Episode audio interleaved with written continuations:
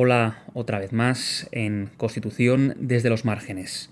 Como en anteriores podcasts, queremos hoy hablaros de uno de esos temas que no se tratan habitualmente en las clases de Derecho Constitucional y, cuando se tratan, se enfocan desde una, desde una única perspectiva, dejando de lado un análisis de un mundo muy rico en matices, contradicciones y muy interesantes y variados mecanismos. Hoy hablaremos de constitucionalismo norteamericano y lo haremos desde la perspectiva de la teoría democrática de la Constitución. Es habitual entre la doctrina constitucional estadounidense y por añadidura la española considerar la Convención de Filadelfia de 1787 como el momento fundacional del constitucionalismo moderno. No obstante, la rica experiencia constitucional estatal previa fue determinante para determinar los contornos del modelo federal. Entre 1776 y 1784 se fue desarrollando progresivamente un concepto de constitución acorde con la idea de soberanía popular. Tomó forma la expresión del poder constituyente por primera vez en la historia de la humanidad, en convenciones constitucionales electas con la finalidad de redactar una constitución cuyos trabajos debían ser, en un primer momento, permitidos para después ser debatidos entre todos los habitantes con derecho a voto y finalmente ratificados popularmente. Así, esta idea de constitución como expresión de la voluntad popular resulta clave para poder definir qué entendemos hoy día por constitución y sus implicaciones son de gran importancia, por ejemplo, como veremos con nuestra propia invitada, la profesora Ana Micaela Alterio, en materia de interpretación constitucional. Sin embargo, como venimos diciendo, esta perspectiva de análisis está en una parte importante olvidada de las aulas de derecho constitucional y hoy queremos poner nuestro pequeño granito de arena para intentar reivindicarla. En este episodio de Constitución desde los márgenes contaremos con el profesor Roberto Viciano Pastor, catedrático de Derecho Constitucional en la Universidad de Valencia, y conmigo mismo, Diego González Cadenas, profesor también de Derecho Constitucional en la misma casa. Y, como ya hemos indicado previamente, en la segunda parte del programa contaremos con la presencia de la profesora Ana Micaela Alterio. Muy buenos días, Roberto. Muy buenos días, ¿cómo están? Muy bien, muy bien. Bueno, Roberto, yo eh, creo que tenemos que empezar este podcast respondiendo tal vez a la pregunta, a una primera pregunta eh, básica. ¿Qué es esto de la teoría democrática de la Constitución? Bueno, la teoría democrática de la Constitución eh, es una perspectiva de análisis en la cual entendemos, los que la defendemos, que no todo el constitucionalismo es democrático y en consecuencia los que vamos un poco más allá ni siquiera deberíamos de considerar verdaderas constituciones aquellas que no tienen un fundamento democrático de la Constitución. Frente a la idea que se ha ido eh, expandiendo ah, por la influencia de, un constitucionalismo reaccionario, su hegemonía eh, académica e intelectual, eh, se ha entendido o se está entendiendo hoy en día que constitución es cualquier texto que ponga en la cabecera del mismo constitución. ¿no? Y por lo tanto, pues es constitución, la constitución de la República Popular China, es constitución la, la constitución de la República Popular de Corea, o es constitución la constitución rusa, o la constitución de cualquier otro país del mundo en donde no existen condiciones reales de democracia. Frente a esa visión, ¿no? que es puramente formalista, eh, los que defendemos la teoría democrática de la Constitución mm, creemos que son solamente constituciones, efectivamente, eh, en el sentido genuino del término, aquellas que han sido realizadas a través de un mínimo proceso democrático, que puede ser mayor o menor, pero que tiene que tener unos elementos mínimos, por lo menos, para que se pueda considerar como tal, y que también introduce en el contenido de las propias constituciones elementos de eh, funcionamiento democrático. O sea, que habría que tener un requisito en el origen y un, y un, requisito democrático en la configuración del modelo de Estado que está previsto dentro de la Constitución. Muchas gracias, Roberto. Eh, a mí lo, que me llama la, la atención de todo esto, y seguramente tal vez puedas coincidir conmigo, es que esta idea de la teoría democrática de la Constitución la podemos encontrar ya en la reacción de las primeras constituciones de la historia. Efectivamente, si repasamos cómo se redactan los primeros eh, textos constitucionales en el sentido moderno del término, que tienen eh, lugar durante el proceso de independencia de las colonias británicas de Norteamérica, nos damos cuenta de que muy rápidamente los revolucionarios eh, norteamericanos comprendieron qué entendemos y qué debe entenderse por constitución. Y aquí tenemos dos eh, características eh, esenciales. Por un lado, entendieron rápidamente que por constitución debe entenderse un texto que permita y garantice la libertad del individuo, estableciendo una serie de eh, garantías y estableciendo esta norma en la cúspide de ordenamiento jurídico, pero por otro lado entendieron muy rápidamente que una constitución ha de ser necesariamente el reflejo de la voluntad popular. Y para que fuera el reflejo, el reflejo de la voluntad popular, los revolucionarios norteamericanos redactaron las constituciones de forma particular. ¿Cuál era esta forma particular? Lo contábamos muy brevemente en la introducción y eh, es verdad que esto es un proceso complejo, con el cual no nos podemos ahora detener muy en detalle, que se va mejorando con el, con el, eh, aunque se va mejorando muy rápidamente, pero se va mejorando mediante el paso de los años y que yo creo que lo podemos ver, digamos, ya en su esplendor en eh, el momento de la reacción de la, de la Constitución, todavía por cierto y vigente, de Massachusetts de 1780, que se redacta mediante un proceso ampliamente democrático con las salvedades, por supuesto, inherentes al momento histórico determinado, como todo el mundo se podrá, como todos los oyentes se podrán imaginar, no participaban del mismo eh, eh, mujeres o personas eh, que no fueran de, raza blanca.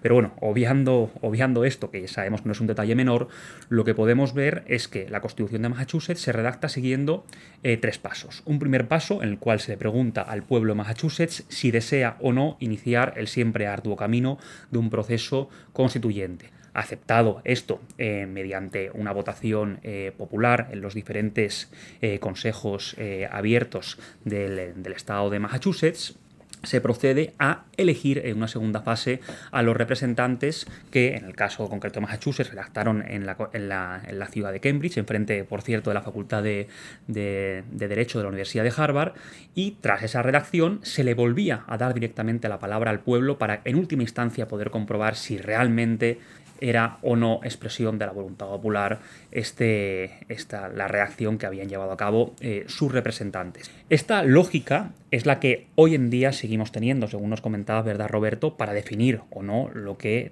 entendemos por eh, constitución y que tenemos ya directamente en eh, los procesos constituyentes, como digo, las primeras constituciones modernas de la historia. Pues eh, sí, efectivamente, en ese primer momento mm, del revolucionario va a aparecer una tradición democrática, pero también es importante poner de relieve que no es eh, generalizada la corriente democrática. ¿no? En, las 13 colonias hubo de todo.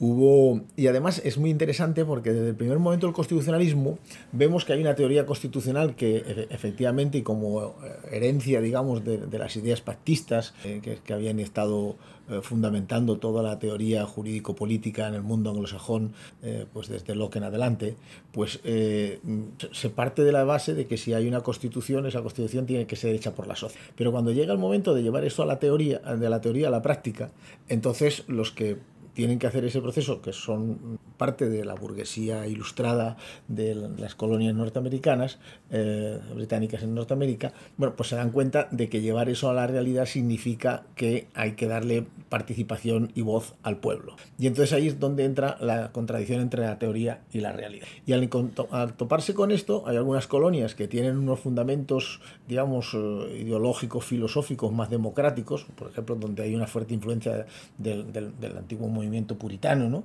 y de esas visiones religiosas que, eh, muy, muy, muy partidarias de la participación de los ciudadanos en planos de igualdad, donde no hay jerarquías, etcétera, pues donde eso está muy fundamentado, vamos a ver que van a florecer modelos muy democráticos, en cambio en otras eh, colonias pues no va a ocurrir. Y vamos a encontrarnos con que eh, la contraposición entre constitucionalismo democrático y constitucionalismo elitista, un constitucionalismo que predica que la constitución procede del pueblo, pero en realidad el pueblo es marginado, es sustituido por unos representantes que hablan en nombre del pueblo, pues también lo vemos que, surge en este primer momento revolucionario. Y nos vamos a encontrar entre las, en, ese momento de independencia con que las 13 colonias van a tener que dotarse de un nuevo ordenamiento, porque se desgajan del ordenamiento colonial, pero em, tenemos ejemplos como Rhode Island, en, donde ni siquiera cambian las normas, la carta que, regía, la carta colonial que regía la colonia, sino que simplemente lo que sustituye es la autoridad del rey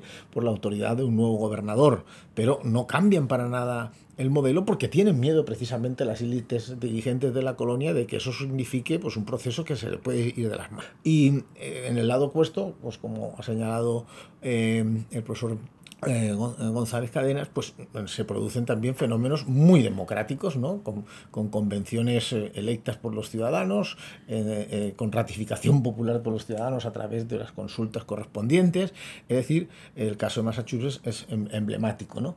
Pero entre el uno y el otro también hay una variedad intermedia ¿no? de tonalidades, porque nos encontramos pues, con algunas, algunas colonias que lo que hacen es hacer elecciones eh, a un legislativo, eh, a un legislativo postcolonial, pero no a, un, a, una asamblea constituyente, como ocurre en Massachusetts en el 80, sino a un legislativo colonial, y ese legislativo colonial es el que se convierte en constituyente. Y dentro de, esa, mm, de ese tertium genus, ¿no? Eh, nos encontramos con que en algunos sitios, en algunas colonias, simplemente interviene el, constitucional, el, legislativo convertido en constituyente, pero una vez aprobada la constitución por el legislativo ya no hay mayor intervención popular.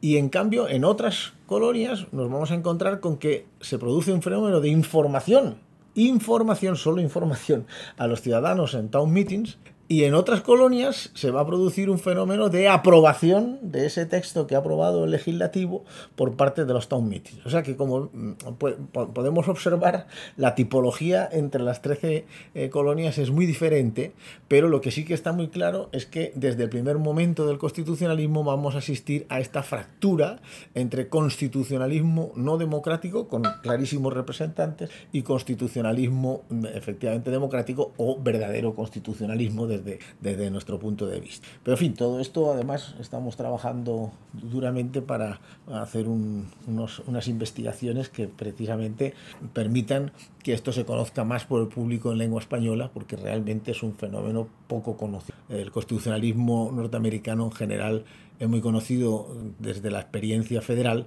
que es la menos interesante desde mi punto de vista de las, de las construcciones que se han generado en Estados Unidos. Yo, Roberto, en, relación con todo esto, quería hacerte una pregunta. Es algo que hemos trabajado tú y yo y que me gustaría que a lo mejor los oyentes pues, bueno, pudieran tener algunas de las principales pinceladas para que, su, para conocieran eh, cuál es, fue el desarrollo de estas investigaciones que tú y yo realizamos.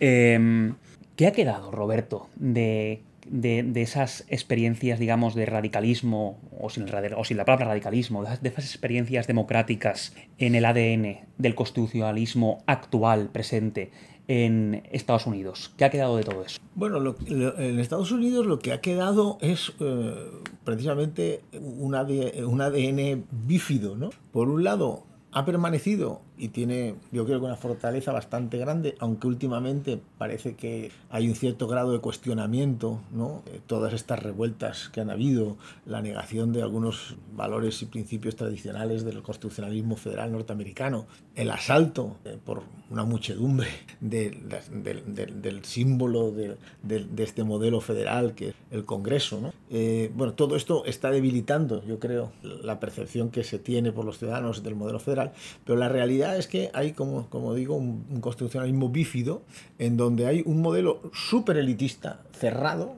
originario, prácticamente no, cambiado desde hace mucho tiempo, que se mantiene el modelo de, la Constitución Federal, se mantiene más bien como un, dogma eh, inmutable, no tiene que tener alteraciones ninguna y que tiene un, elemento fundacional incluso y simbólico, ¿no? Y frente a eso, un constitucionalismo en los estados, eh, en los estados miembros muy dinámico, muy cambiante, en donde hay algunos estados que han cambiado varias veces de constitución, no es que las hayan reformado, no, han cambiado de constitución. Eh, y, por lo tanto, eh, yo creo que la experiencia norteamericana es muy interesante, muy diversa y muy desconocida también en general por, por, la, por el constitucionalismo en lengua española. Eh, ¿qué, qué ha quedado de ese momento constituyente? Pues ha quedado, como digo, el ejemplo de un constitucionalismo muy elitista como es el de la Constitución Federal, eh, pero también al mismo tiempo ha quedado toda una serie de dinámicas muy democráticas dentro de los Estados miembros y que hoy en día se han generalizado. Es decir, así como al principio del, proceso revolucionario eh, hemos hablado de que habían unas colonias que eran más democráticas que otras hoy en día, casi todas las, constituciones estatales tienen muchos mecanismos de participación democrática. Y hay muchas formas de participación democrática directa de la ciudadanía, no solamente a nivel estatal, sino a niveles infraestatales, ¿no? en los condados, en los niveles municipales. Eh, pero todo eso en realidad es muy desconocido. Y, y bueno, yo creo que hoy en día, normalmente en el espacio europeo, solemos hablar mucho del caso suizo, del caso italiano, de participación pero realmente eh, donde hay un modelos muchísimo más interesantes y además donde se ejercita muy constantemente la democracia participativa es precisamente dentro de los estados eh, de los estados miembros de, Estados Unidos de Norteamérica. Entonces, bueno, pues vemos que, que, en el modelo norteamericano seguimos teniendo hoy en día, después de dos siglos y pico de, de, existencia de los modelos constitucionales norteamericanos, seguimos existiendo las dos almas, ¿no? el alma que de alguna manera cierra y garantiza un cierto, una cierta hegemonía de, la, de, la, de la oligarquía norteamericana, hoy en día sustituida desde la vieja oligarquía agraria pues a una oligarquía del mundo de los negocios, el mundo de, de las finanzas, ¿no? Eh, y, y, que está representada por la Constitución Federal con ningún mecanismo prácticamente de participación más que las, unas elecciones que además funcionan mal, como ustedes saben, un sistema obsoleto de funcionamiento en el nivel presidencial, etcétera, etcétera. Eh, y por el contrario, pues un constitucionalismo bastante dinámico, bastante democrático en, en las constituciones de los Estados miembros, con una infinidad tremenda de mecanismos de participación de la gente, no solamente en el plano eh, de, de, participación en la elección de las instituciones, sino en el plano de la participación directa por vía refrendaria, por vía de reformas constitucionales, por vía de proposición de reformas y de, y de normativas legislativas, e incluso, como saben también ustedes, en, en, el tema de, de las propias autoridades judiciales en muchos casos. ¿no? Por lo tanto, es el, lo, que, lo que queda es lo mismo que había, una división muy clara dentro de un mismo sistema de un modelo elitista que convive con unos modelos muy... Muchas gracias, Roberto. Yo no quisiera cerrar eh, nuestra, nuestra parte de, este, de, este, programa antes de dar paso a nuestra, a nuestra invitada, sin hacer mención a una cuestión que ella luego estoy seguro que también desarrollará, como es la, la cuestión de la relación que existe entre eh, la problemática concreta de la interpretación constitucional y estos mecanismos de democracia participativa de los que estamos hablando. Seguramente nuestros oyentes estén eh, o, les pueda, o les pueda sonar eh, dos conceptos básicos cuando hablamos de interpretación constitucional que hemos heredado y importado de, Estados eh, Unidos, que son los conceptos de Living Constitution por un lado y de originalismo por otro. Por decirlo muy muy brevemente y con las palabras más sencillas posibles, el originalismo es aquella corriente de, la interpretación constitucional que vendría a defender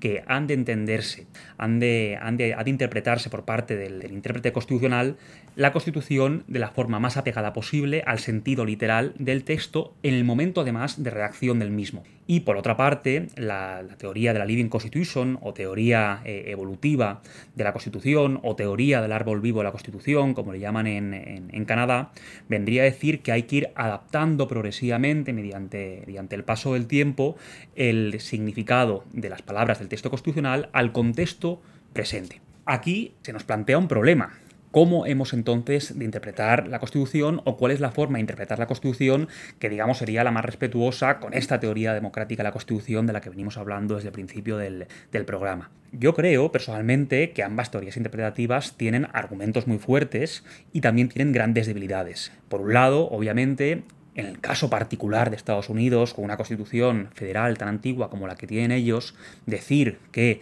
eh, todavía eh, tiene que seguir interpretándose la Constitución de acuerdo al significado que originariamente le pudieron dar los padres eh, o los redactores de la Constitución en, Filadelfia. Por cierto, dicho sea de paso, no tenemos tampoco forma real de saber cuáles fueron las deliberaciones y cuáles fueron las intenciones de fondo de, y en detalle de, de los constituyentes norteamericanos porque no tenemos ninguna actas de, esa, de, ese proceso constituyente. Lo único que tenemos fue publicado 40 años después por Madison y como recientemente han demostrado eh, historiadores estadounidenses, eso Madison lo edulcoró con el paso del tiempo para endulzar eh, su figura y, modificar posiciones para adecuarlas a su momento a su momento presente. Entonces, claro, ahí cobra todo el sentido del mundo que se diga, bueno, por favor, actualicemos al, a la voluntad general de la sociedad cómo entendemos hoy en día el texto o las, o las diferentes disposiciones del texto constitucional. Em, desde otro punto de vista,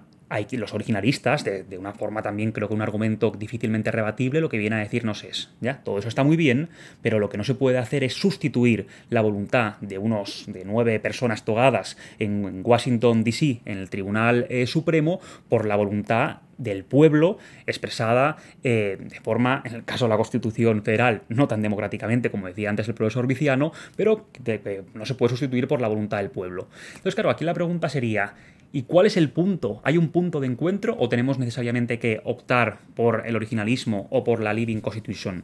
Em, aquí, para que tal, vez eh, no perdernos en cuestiones de, carácter eh, que pueden parecerle al oyente muy, muy teórico, yo lo voy a poner con un ejemplo muy sencillo que, tuvimos hace unos años en España con una sentencia muy famosa del Tribunal eh, Constitucional Español. la sentencia relativa al recurso de inconstitucionalidad planteado por el Grupo Parlamentario Popular en relación con la legalización del matrimonio entre personas del mismo sexo en España. Lo que venía a decir básicamente los recurrentes, el Grupo Parlamentario Popular, era que la legalización del matrimonio entre personas del mismo sexo contravenía directamente el artículo 32 de la Constitución española, donde se establece, a su entender, claramente que el matrimonio es entre un hombre y dice la Constitución, una mujer, y que por lo tanto no podría permitirse una interpretación diferente. No obstante, la mayoría del Tribunal Constitucional, siguiendo, y además lo dice expresamente en la sentencia, la teoría de la Living Constitution, la teoría del árbol, eh, del árbol vivo de la Constitución, vino a decir que esto no era así, sino que había que adaptar el texto constitucional y el significado de dicha, disposición, constitucional a lo que la sociedad española, entendían ellos, citando estudios demoscópicos, eh, defendía mayoritariamente. ¿Cuál hubiera sido, desde la óptica de la teoría democrática de la Constitución y desde la óptica del constitucionalismo popular, la opción tal vez más razonable? Bueno, pues como decía un voto particular concurrente la sentencia del profesor Manuel Aragón, la opción más razonable hubiera sido la de de devolver la palabra al pueblo y preguntarle al pueblo directamente si está de acuerdo claramente o no con el matrimonio entre personas del mismo sexo, de tal forma que la Constitución se hubiera reformado. Y esta es la lógica principal, por cierto, y con esto ya creo que podemos ir concluyendo y dando paso a nuestra, a nuestra invitada, que defendía el propio Thomas Jefferson. Cuando Thomas Jefferson defendía que las constituciones tenían que ser constantemente actualizadas. No lo decía únicamente por una suerte de romanticismo juvenil, de acuerdo con la cual, pues bueno, cada generación tenía derecho a tener su propia constitución. Jefferson lo decía, además lo sufrió eh, personalmente, porque era muy consciente del enorme poder que podían tener los órganos de interpretación, los órganos jurisdiccionales de interpretación constitucional, y que por ello era necesario, permítame, pues, eh, perdón que se me permita a lo mejor la, metáfora tal vez poco afortunada, eh, tener atados en corto a los eh, jueces constitucionales para evitar que ellos pudieran imponer su propio punto de vista alejado de lo que entendemos que debe ser una constitución. Dicho esto... Eh, no, simplemente eh, para, como decías, cerrar este, este apartado, paso a nuestra invitada, me parece que, que es importante poner de relieve que esto es una consecuencia más de la transposición de teorías constitucionales de, de un país a otro. Es decir, toda esta discusión eh, tiene sentido en Estados Unidos, donde tiene una constitución petrificada, y efectivamente algo tienen que hacer, ya que no están dispuestos a hacer una reforma de la constitución, que sería lo lógico después de dos siglos, ¿no? porque no tiene ningún sentido que haya una constitución que fue elaborada por una sociedad esclavista eh, de hombres eh, y además super elitista ¿no? en, el, en, el, siglo XXI. ¿no? entonces todo esto no, no, tiene mayor sentido, pero dentro de que no tiene mayor sentido y parece que ellos no están dispuestos a abordar eh, una reelaboración democrática de la Constitución una y una puesta al día, pues claro, tienen que recurrir a, construcciones de este tipo y parece que no tiene mucho sentido en, esa, en ese contexto el originalismo, porque entonces los parámetros, que además no están claros, como correctamente ha señalado, ¿no? Eh, eh, pues los parámetros tendrían que ser una Constitución de hace un montón de tiempo. Eh, pero eso no tiene sentido si lo cambiamos de país. Entonces, si vamos a unos países en donde sí que tenemos actas constituyentes y sabemos lo que los constituyentes se dijeron para aprobar el texto constitucional, cuáles sean sus argumentaciones, cuáles sean sus objetivos. Por lo tanto, sí que podemos saber perfectamente cuál era la voluntad del constituyente. Y además, en principio, no tenemos una, una rigidez en ese sentido de que nos impida. Otra cosa es que la, la coyuntura nos lo permita o no, o que las fuerzas políticas se pongan de acuerdo o no, pero digamos que no hay una, una cuestión mítica de que no se puede reformar la Constitución. Es más, hay una demanda social de que se reforme la Constitución. Todo el mundo habla de lo que hay que reformar en la Constitución, aunque luego nadie lo ejecuta, ¿no? Por lo tanto, creo que desde esa perspectiva, cuando se trata de cambiar el contenido de la Constitución, se tiene que recurrir a los mecanismos democráticos de cambio de la Constitución y no a mecanismos elitistas, que es entregarle esa modificación de la Constitución a un tribunal, por muy constitucional que sea. Yo creo que vamos a dejar eh, nuestra parte con, esta idea que ha, que ha, expresado tan claramente el profesor eh, Viciano para dar ya paso a nuestra invitada de hoy, vuelvo a repetir, la profesora Ana Micaela eh, Alterio, que precisamente va a incidir en esta cuestión, en cómo en Estados Unidos, frente a estas eh, derivas eh, elitistas protagonizadas, como venimos viendo recientemente a través de múltiples ejemplos por parte del Tribunal Supremo de Estados eh, Unidos, se ha producido un vuelco doctrinal que poco a poco va tomando cada vez más forma en aquello que se da a conocer en Estados Unidos y también en otras latitudes como constitucionalismo popular. Con una invitada excepcional que supone un broche de oro eh, perfecto para cerrar esta temporada del podcast, que es la profesora Ana Micaela Alterio. Para quienes no la conozcan, eh, Micaela, Micaela Alterio es profesora a tiempo completo en el Departamento Académico de Derecho del Instituto Tecnológico Autónomo de México y codirectora del blog en español de la Revista Internacional de Derecho Constitucional. De hecho, la profesora Alterio es actualmente copresidenta del capítulo mexicano de eh, dicha revista, ICON. Eh, la profesora Alterio es doctora en estudios avanzados en derechos humanos por la Universidad Carlos III de Madrid y eh, para introducirles muy brevemente en su eh, extensa eh, carrera investigadora, su tesis doctoral se tituló Una crítica democrática al neoconstitucionalismo y a sus implicancias políticas e institucionales, que por cierto obtuvo el premio extraordinario de doctorado y en relación con ello eh, publicó recientemente en la editorial eh, Tirallo Blanc el libro Entre lo neo y lo nuevo del constitucionalismo latinoamericano. Y por supuesto también ha estudiado acerca de la temática que nos reúne hoy aquí, que es el constitucionalismo popular. Así que, bueno, en primer lugar, por supuesto, agradecerle muchísimo a la profesora Alterio pues, que haya sacado un, rato de su más que eh, abultada eh, agenda, está ahora mismo en, la Universidad de, de, Heidelberg, en el Max Planck, eh, haciendo una estancia de, investigación y está muy, muy ocupada. Así que muchísimas gracias, eh, profesor Alterio, por estar con nosotros hoy, esta tarde de viernes. Para nada, muchísimas gracias Diego y, y Roberto por la, la, invitación, la verdad que es un, un enorme placer. Bueno, el, placer es, el placer es nuestro. Entonces, bueno, por entrar directamente a, la temática que nos reúne eh, hoy aquí, yo quería empezar preguntándote, eh, Micaela, por, por la cuestión, eh, también por la, la, pregunta más obvia, la primera pregunta, que es que le explicaras un poco a nuestros oyentes qué es esto del constitucionalismo popular, en qué consiste. Bueno, Diego, muchas gracias. el constitucionalismo popular en realidad es, un concepto que viene de la Academia Norteamericana y reúne en realidad a un grupo de, de académicos, académicas que trataron de reivindicar el papel del pueblo, digamos, en eh, la justicia constitucional o en el derecho constitucional, si se quiere, en forma más general. Eh, este grupo de personas es bastante heterogéneo, pero lo podríamos ubicar a la izquierda, digamos, en el espectro político, y eh, viene un poco de los Critical Legal Studies, y lo que hacen es varias cuestiones. Eh, una de ellas, por ejemplo, es reconstruir de alguna manera la historia del constitucionalismo norteamericano, pero este, resaltando o haciendo una lectura diferente del papel que ha tenido la ciudadanía en la configuración del sentido constitucional.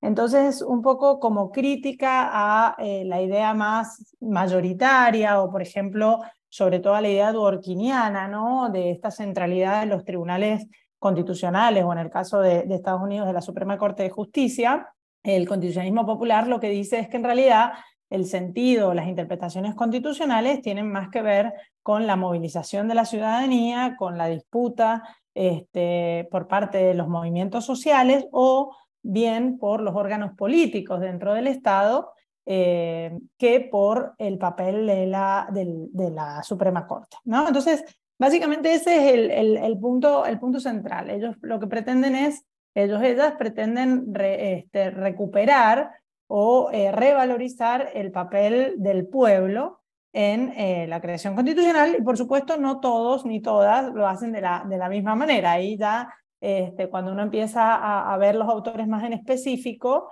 em, hay, hay, por supuesto diferencias en, en, cuál es ese papel popular.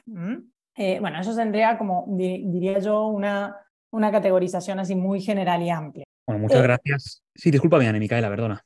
No, no, no, no, eh, seguí. Bueno, Micaela, y eh, dentro de, este fenómeno del constitucionalismo popular, eh, algunas personas, los autores, han planteado que es un fenómeno exportable y otros, en cambio, entienden pues, que no es tan exportable a otras, a otras realidades jurídicas que no sean la estadounidense. ¿Cuál es tu posición al respecto sobre si efectivamente es algo que hay que ver desde una perspectiva local como respuesta a unos problemas locales o si es algo más eh, que podría convertirse en una teoría general, digamos, aplicable a otras, a otras latitudes. Gracias, Roberto. Sí, justamente ellos siempre, bueno, la Academia Norteamericana siempre es muy parroquial, ¿no? Ellos intentan explicar su realidad, su funcionamiento constitucional y sobre todo, como digo, esto fue en reacción porque si uno ve históricamente por ahí Estados Unidos, la, la, la, como digo, la ala más izquierda de la academia desde, desde los orígenes, por decirlo así, eh, fue crítica a la supremacía ¿no? judicial, que se llama. Ahora, eh, eso hubo como un, un, momento de enamoramiento, sobre todo del progresismo norteamericano con la Corte, sobre todo después de la Corte Warren y, y, y, su enorme, mm, digamos, papel o protagonismo, bueno, aunque la academia quiso mostrar como un protagonismo en este, la lucha por los derechos civiles, eh, esta, esta, esta, esta, la, como digo, más radical, criticó ese, ese enamoramiento, ¿no? Y un poco con la advertencia de, eh, fíjense que eh, ponerle tanto, darle tanto protagonismo, confiar tanto en, en jueces y juezas puede resultar eh, problemático. Y creo que la historia les ha dado la razón, porque si vemos hoy a la Suprema Corte norteamericana, vemos que hay un enorme retroceso en, en materia de, derechos, recientemente eh, con, con, el caso de, de, las acciones afirmativas y la declaración de inconstitucionalidad eh, para las universidades de, de Harvard y, Carolina. Entonces, yo yo creo que ellos han estado pensando en su práctica. Ahora bien, eh, ¿por qué sí sería, yo creo, em, exportable? No tanto por la, la, cuestión parroquial, ¿no? Eh, sus propias dinámicas, sino porque detrás de, estas reivindicaciones ah, ah, o de esta teoría hay un componente normativo muy fuerte, digamos, de por qué eh, debería ser la ciudadanía, el pueblo, ¿no? Eh, quien se encargue o quien tenga la última palabra en materia de interpretación constitucional. Y en ese sentido más normativo, por decirlo así, y abstrayéndonos de, de la práctica concreta norteamericana, que es difícil extrapolar, porque, bueno, porque es un país este, muy particular, porque tiene un control difuso, porque no tiene un tribunal constitucional sino una Suprema Corte con control concreto, con unas dinámicas aparte más propias de el, del, del common law, que a veces es difícil exportar a otros países.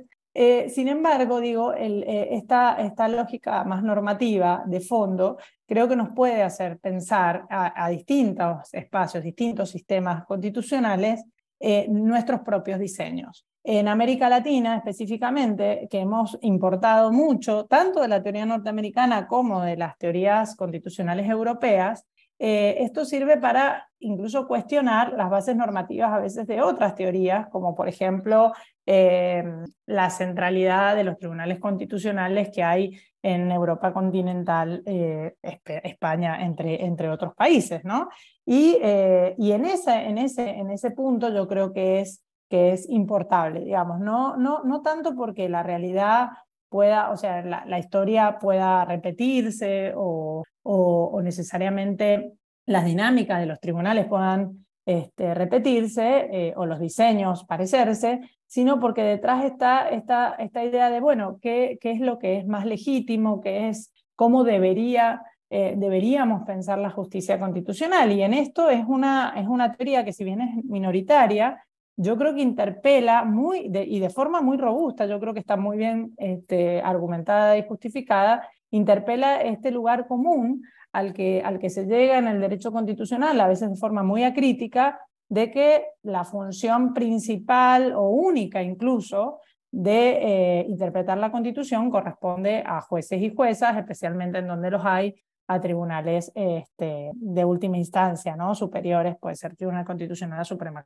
en ese sentido lo es. Ahora, como decía recién, hay distintas vertientes dentro de, de, esta visión constitucional, porque de hecho hay algunas visiones del, del constitucionalismo popular, que se suele llamar constitucionalismo popular democrático, que sí le dan un papel igual muy importante a jueces y juezas. Eh, hay una versión también incluso yo creo que más latinoamericana del constitucionalismo, eh, o, que mejor dicho ha aprendido más en América Latina, que, tiene que ver con el constitucionalismo dialógico, que da un papel eh, más igualitario a las distintas instituciones del Estado y a la ciudadanía, y hay una postura mucho más radical que directamente dice, no, esto tiene que ser del pueblo, y, la pregunta ahí es, bueno, ¿qué canales de mediación eh, podemos este, establecer en el diseño institucional para que esta palabra del pueblo, digamos, esta, esta voz del pueblo llegue a convertirse en la interpretación constitucional autorizada, ¿no? Entonces ahí ya, podríamos discutir si quieren,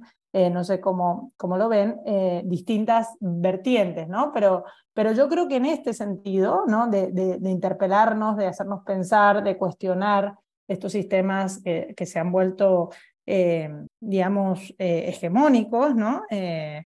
pueden, eso, ¿no? Pueden ser, pueden ser cuestionados, yo creo que con muy, muy buenos argumentos. Muchas gracias. Micaela, pero en concreto, ¿Tú crees que es un modelo que se puede eh, plantear en cualquier país del mundo o que responde a, una lógica norteamericana? Eh, es que yo no sé, Roberto, realmente si pudiéramos hablar de un modelo, porque cuando, como ellos, como digo, muchos de los autores del constitucionalismo popular están pensando en Estados Unidos, ellos básicamente con el propio modelo institucional que ya tienen, dicen la historia se ha contado de una forma sesgada, ¿sí? Por ejemplo, con Brown versus Board of Education, ¿no? que es este gran leading case que tienen eh, contra la segregación racial. Dice, el derecho constitucional mainstreaming lo que ha hecho es decir que gracias a eh, Brown versus Board of Education se acabó la segregación racial en Estados Unidos. Dice, y esa es una historia que no es real. Digamos, la segregación, eh, o mejor dicho, la lucha contra la segregación fue, un, fue producto de movimientos sociales muy potentes, este, extendidos a lo largo del tiempo, que fue, por supuesto, acompañado también de litigio, eh, eh, o litigio este, en los tribunales contra la interpretación eh, a favor de la segregación racial, y que y, Brown llega como casi hasta, hasta que esos movimientos sociales lograron cambiar la percepción de lo que era este, correcto interpretar con la, eh, sobre la cláusula, la enmienda, perdón, 14, eh, pero no, no es la razón por la que se acaba, de hecho, incluso después de, de, Brown versus Board, no es que se acabó tampoco la segregación racial, digamos, se tuvo que seguir luchando, ¿no? Entonces, ellos están pensando, no es un modelo, yo diría es como una especie de narrativa, y en términos normativos una interpelación a por qué la Corte, la Suprema Corte, se ha arrogado, porque mm, todos y todas sabemos que en la Constitución norteamericana no hay una delegación, digamos, o expresa hacia la Suprema Corte de que tenga que hacer un control judicial de constitucionalidad, sino que eso surge, digamos, eh, a raíz del caso, del caso Marbury versus Madison, ¿sí? donde por primera vez jurisprudencialmente eh, la, Corte se arroga esta función. Entonces ellos tienen esta disputa que es como de narrativa, si se quiere, o de, eh, de deber ser, de cómo deberíamos interpretar correctamente la Constitución. Y en ese sentido, claro, nosotros tenemos diseños institucionales ya distintos, porque en muchas constituciones, eh, por ejemplo, de América Latina, sí se le da en la Constitución el papel de intérprete último constitucional a las Cortes. Entonces cambia Entonces no es como un modelo, no es un diseño. Lo que a mí me parece que es lo que vale la pena importar si es, algo, es la justificación de por qué el pueblo debería tener un papel más protagónico dentro de la interpretación constitucional. Y esa interpelación, que es normativa, digo, eh, puede hacernos pensar en diseños institucionales alternativos, en los lugares donde ya constitucionalmente está definido que eh, los tribunales tengan la última palabra. Que, ojo, incluso en aquellas constituciones donde se dice que los tribunales tienen la última palabra, es raro que digan que tienen la única palabra. Y un poco la deriva que ha ido haciendo la justicia constitucional, sí, ha sido pasar de esta última palabra a la única palabra, al hecho de que una vez que una cláusula constitucional es interpretada por los tribunales constitucionales, ya, mm, ya no se pueda, digamos, reabrir la conversación sobre el sentido, sobre la extensión, etcétera, de esa cláusula, ¿no? Y salvo que sea el propio Tribunal Constitucional quien cambie de eh, jurisprudencia, quien, quien matice. Eh, y esta discusión normativa yo creo que es la que vale la pena pensar, ¿no? Sobre todo pensando que los diseños constitucionales, los diseños institucionales del constitucionalismo, no los podemos ver como algo acabado, ¿no? Sino como algo que está en permanente revisión. Más allá de que tengamos constituciones rígidas, la mayoría de las constituciones tienen cláusulas que permiten las enmiendas. En América Latina, aparte, hemos tenido eh, olas recientemente de, de reformas constitucionales eh, profunda, sin ir más lejos, Chile está en este momento en un proceso de, reforma, bueno, o de, cambio constitucional, entonces todo el tiempo estamos necesitando pensar cuál es el diseño más adecuado o normativamente este, que nos parece más legítimo o más democrático, ¿no? Eh, entonces, en este sentido, yo creo que es importable. No como un modelo, digamos, que uno simplemente agarra y copia un artículo, ¿no? O, una, o unas instituciones. No sé, si, no sé si me explico. Sí, sí, perfectamente. todo el rato, Micaela, eh, ha sobrevolado en todo lo que vienes comentando desde el principio la cuestión de la interpretación eh, constitucional y las problemáticas relacionadas con la interpretación eh, constitucional. Em, en relación con esto, ¿tú podrías explicarnos a los oyentes em, ¿Cuál es la relación entre constitucionalismo popular o, de qué forma desde el constitucionalismo popular se ve concretamente y en la práctica eh, o cómo se resolvería en la práctica eh, la, problemática relativa a la interpretación constitucional? ¿Qué es lo que se propone desde el constitucionalismo popular? Gracias, Diego. Bueno, esa es como yo creo la pregunta y la pregunta difícil, porque una de las, de las críticas más importantes que ha tenido el constitucionalismo popular es, eh, bueno, ajá, ¿y esto cómo se hace? ¿Qué significa? ¿Qué significa dejarle al pueblo, que aparte todos sabemos que no es un, bueno, todos los que y todas las que no, no consideramos al pueblo como una masa orgánica, homogénea, eh, digamos, eh, qué significa que el pueblo interprete la constitución cuando somos conscientes de que pueblo es muchas cosas, que dentro de, digamos, de los movimientos sociales, si queremos ser más específicos, hay este, distintas eh, distintos eh, interpretaciones de lo que significa la constitución, que tenemos movimientos sociales progresistas, pero también tenemos movimientos sociales conservadores y ahí está la disputa justamente por qué significa, por ejemplo, la igualdad o qué significa la libertad de expresión o qué significa cualquiera de los derechos este, constitucionales. Entonces, este, yo creo que es, es el, el punto más, más complejo y ahí es donde vemos distintas, distintas vertientes. Hay, hay quienes, por ejemplo, este, consideran que son los movimientos sociales quienes avanzan eh, una, una interpretación normalmente contrahegemónica, por ejemplo, de una cláusula constitucional. Pensemos igualdad en la época de la segregación racial, ¿no? Entonces, eh, los movimientos sociales se organizan para disputar el entendimiento de la Suprema Corte que la segregación es perfectamente constitucional eh, y acorde a la cláusula de igualdad. Esos movimientos sociales, la idea sería un poco, eh, van ganando el discurso público, van ganando la opinión pública, van logrando convencer este, a la mayoría, si se quiere, hasta que en un diálogo, ¿no? donde, eh, donde la interpretación hegemónica de alguna manera resiste en un primer momento los nuevos argumentos, hasta que ya no los puede resistir más, y esto termina cuajando en un cambio jurisprudencial en la Corte, por ejemplo. Entonces, para estos grupos, las cortes, o sea, para este tipo de, constitucionalistas populares, podría decirse, por ejemplo, Rivas Siegel o Robert Post, la corte viene a ser como el catalizador. Bueno, incluso eh, Bruce Ackerman en aquel, aquel libro de los 80, creo que es With the People, que no, Ackerman no se considera un constitucionalismo popular, pero algunos dicen que es el primero ¿no? Eh, que, trata de, ponerle un modelo institucional, cuando un poco la idea está de momentos constitucionales, eh, que se ha criticado por supuesto mucho, termina cuajando en, la, en, la, en las Cortes. Claro, para, para una rama más radical del constitucionalismo popular, esto de ninguna manera es constitucionalismo popular, porque al final depende de que la Corte lo tome o no lo tome, y si la Corte no lo toma, entonces no, no debería, parece, eh, haber razones para escuchar a eh, interpretaciones constitucionales que incluso podrían ser mayoritarias. Entonces, Tashnet, por ejemplo, considera que el mecanismo eh, eh, que, debería eh, avanzar interpretaciones constitucionales últimas es el órgano representativo, en este caso la legislatura, ¿no?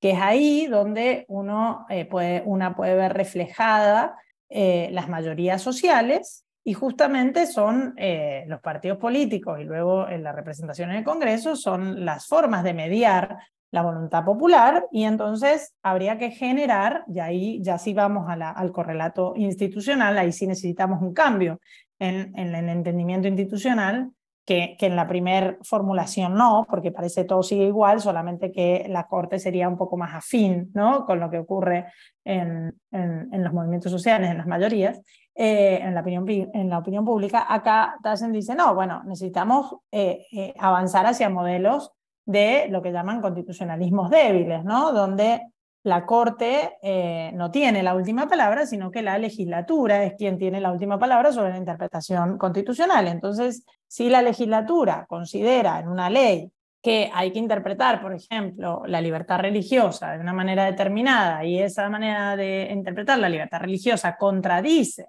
la forma en que lo ha interpretado la, la Suprema Corte, pues la que debe prevalecer es la interpretación de la legislatura, no así la de la Suprema Corte. Eh, claro, esto también se ha criticado mucho, sobre todo cuando se trata de extrapolar a América Latina y se dice, bueno, pero esto, eh, incluso hasta la crítica radical ¿no? de Waldron, que, que, se le hace a la Suprema Corte, Waldron la, la, contextualiza y dice, bueno, esto en instituciones que funcionan bien, ¿no? ¿Qué, qué, qué significa ¿no? que las instituciones funcionen bien? Entonces, cuando se piensa por ahí en América Latina con este, congresos a veces este, cooptados por poderes económicos o no del todo representativos de la ciudadanía, etcétera, no parece tampoco que, que la, necesariamente las interpretaciones que se dan en el ámbito de la legislatura avancen o, representen, valga la, la, redundancia, ¿no?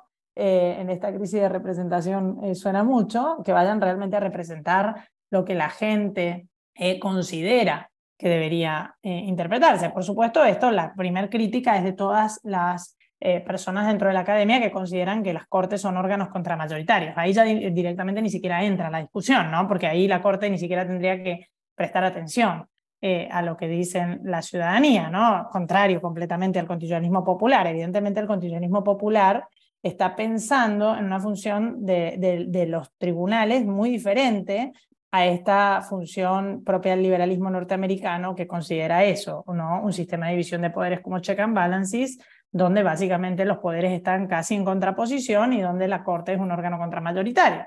Para el constitucionalismo popular, la idea de división de poderes no es esa, es la idea más bien republicana de cooperación eh, entre poderes, de, división de poderes como división del trabajo, no con, con, el, con el fin de obstaculizar las funciones de los otros poderes o, de tratar de reducir los, las competencias o las funciones de los otros poderes, sino de tratar de, al revés, maximizar la eficiencia del Estado, ¿no? Entonces, claro, ya partimos de hasta concepciones diferenciadas de división de poderes, por eso aclaro acá eh, que hay, hay distintas concepciones. Después hay otros que se dicen condicionistas populares, que dicen, bueno, condicionismo popular mediado en realidad, eh, haciendo también estudios empíricos, dicen, no, en realidad las cortes siempre terminan fallando a favor de lo que la mayoría de la gente considera que es lo correcto, y esto se hace por una cuestión de legitimidad y se hace por una cuestión de que los jueces finalmente las juezas son producto de la sociedad en la que vivimos y al final si hay una interpretación mayoritaria de lo que significa alguna cláusula constitucional a la larga o a la corta, los jueces la terminan este, plasmando en su sentencia. Claro, como digo, los más radicales del constitucionalismo popular dirían, bueno, pues que esto no nos sirve, no tenemos que estar esperando a que la Corte decida, si es que decide, eh, reflejar las preferencias o las interpretaciones mayoritarias, sino que nosotros lo que necesitamos es que realmente el pueblo defina eso cuando lo quiere definir en su momento y no tener que estar esperando a ver si, si se da este, la coyuntura específica de que la Corte, por legitimidad por, por, por, por lo que sea, refleje esas visiones mayoritarias. Entonces, eh, no sé si he sido muy desordenada, la idea en el fondo es justamente donde hay mayor disputa y donde hay mayor crítica, es, bueno, ¿cómo hacemos para que se refleje esta visión eh, finalmente popular o estas interpretaciones populares de la Constitución en, eh, en, realmente en el diseño institucional. Y el constitucionalismo latinoamericano acá yo creo que ha tratado eh, de forma muy imaginativa, sobre todo a, raíz de la última oleada de reformas constitucionales que han buscado mayor legitimidad en, en, en el proceso político y en el proceso de toma de decisiones, han buscado instituciones participativas, si se quiere, para tratar justamente de acercar, yo diría, la ciudadanía a el Estado, al Estado en sentido más amplio, ¿sí? Pero dentro de esto también a, la justicia constitucional, y esto es donde decía, como decía recién, es donde entra un poco las ideas del constitucionalismo más dialógico, que, que buscan esto, instituciones como intermedias que intenten eh, eso, mediar entre la ciudadanía y las instituciones representativas o no representativas, como serían eh, los tribunales, ¿no?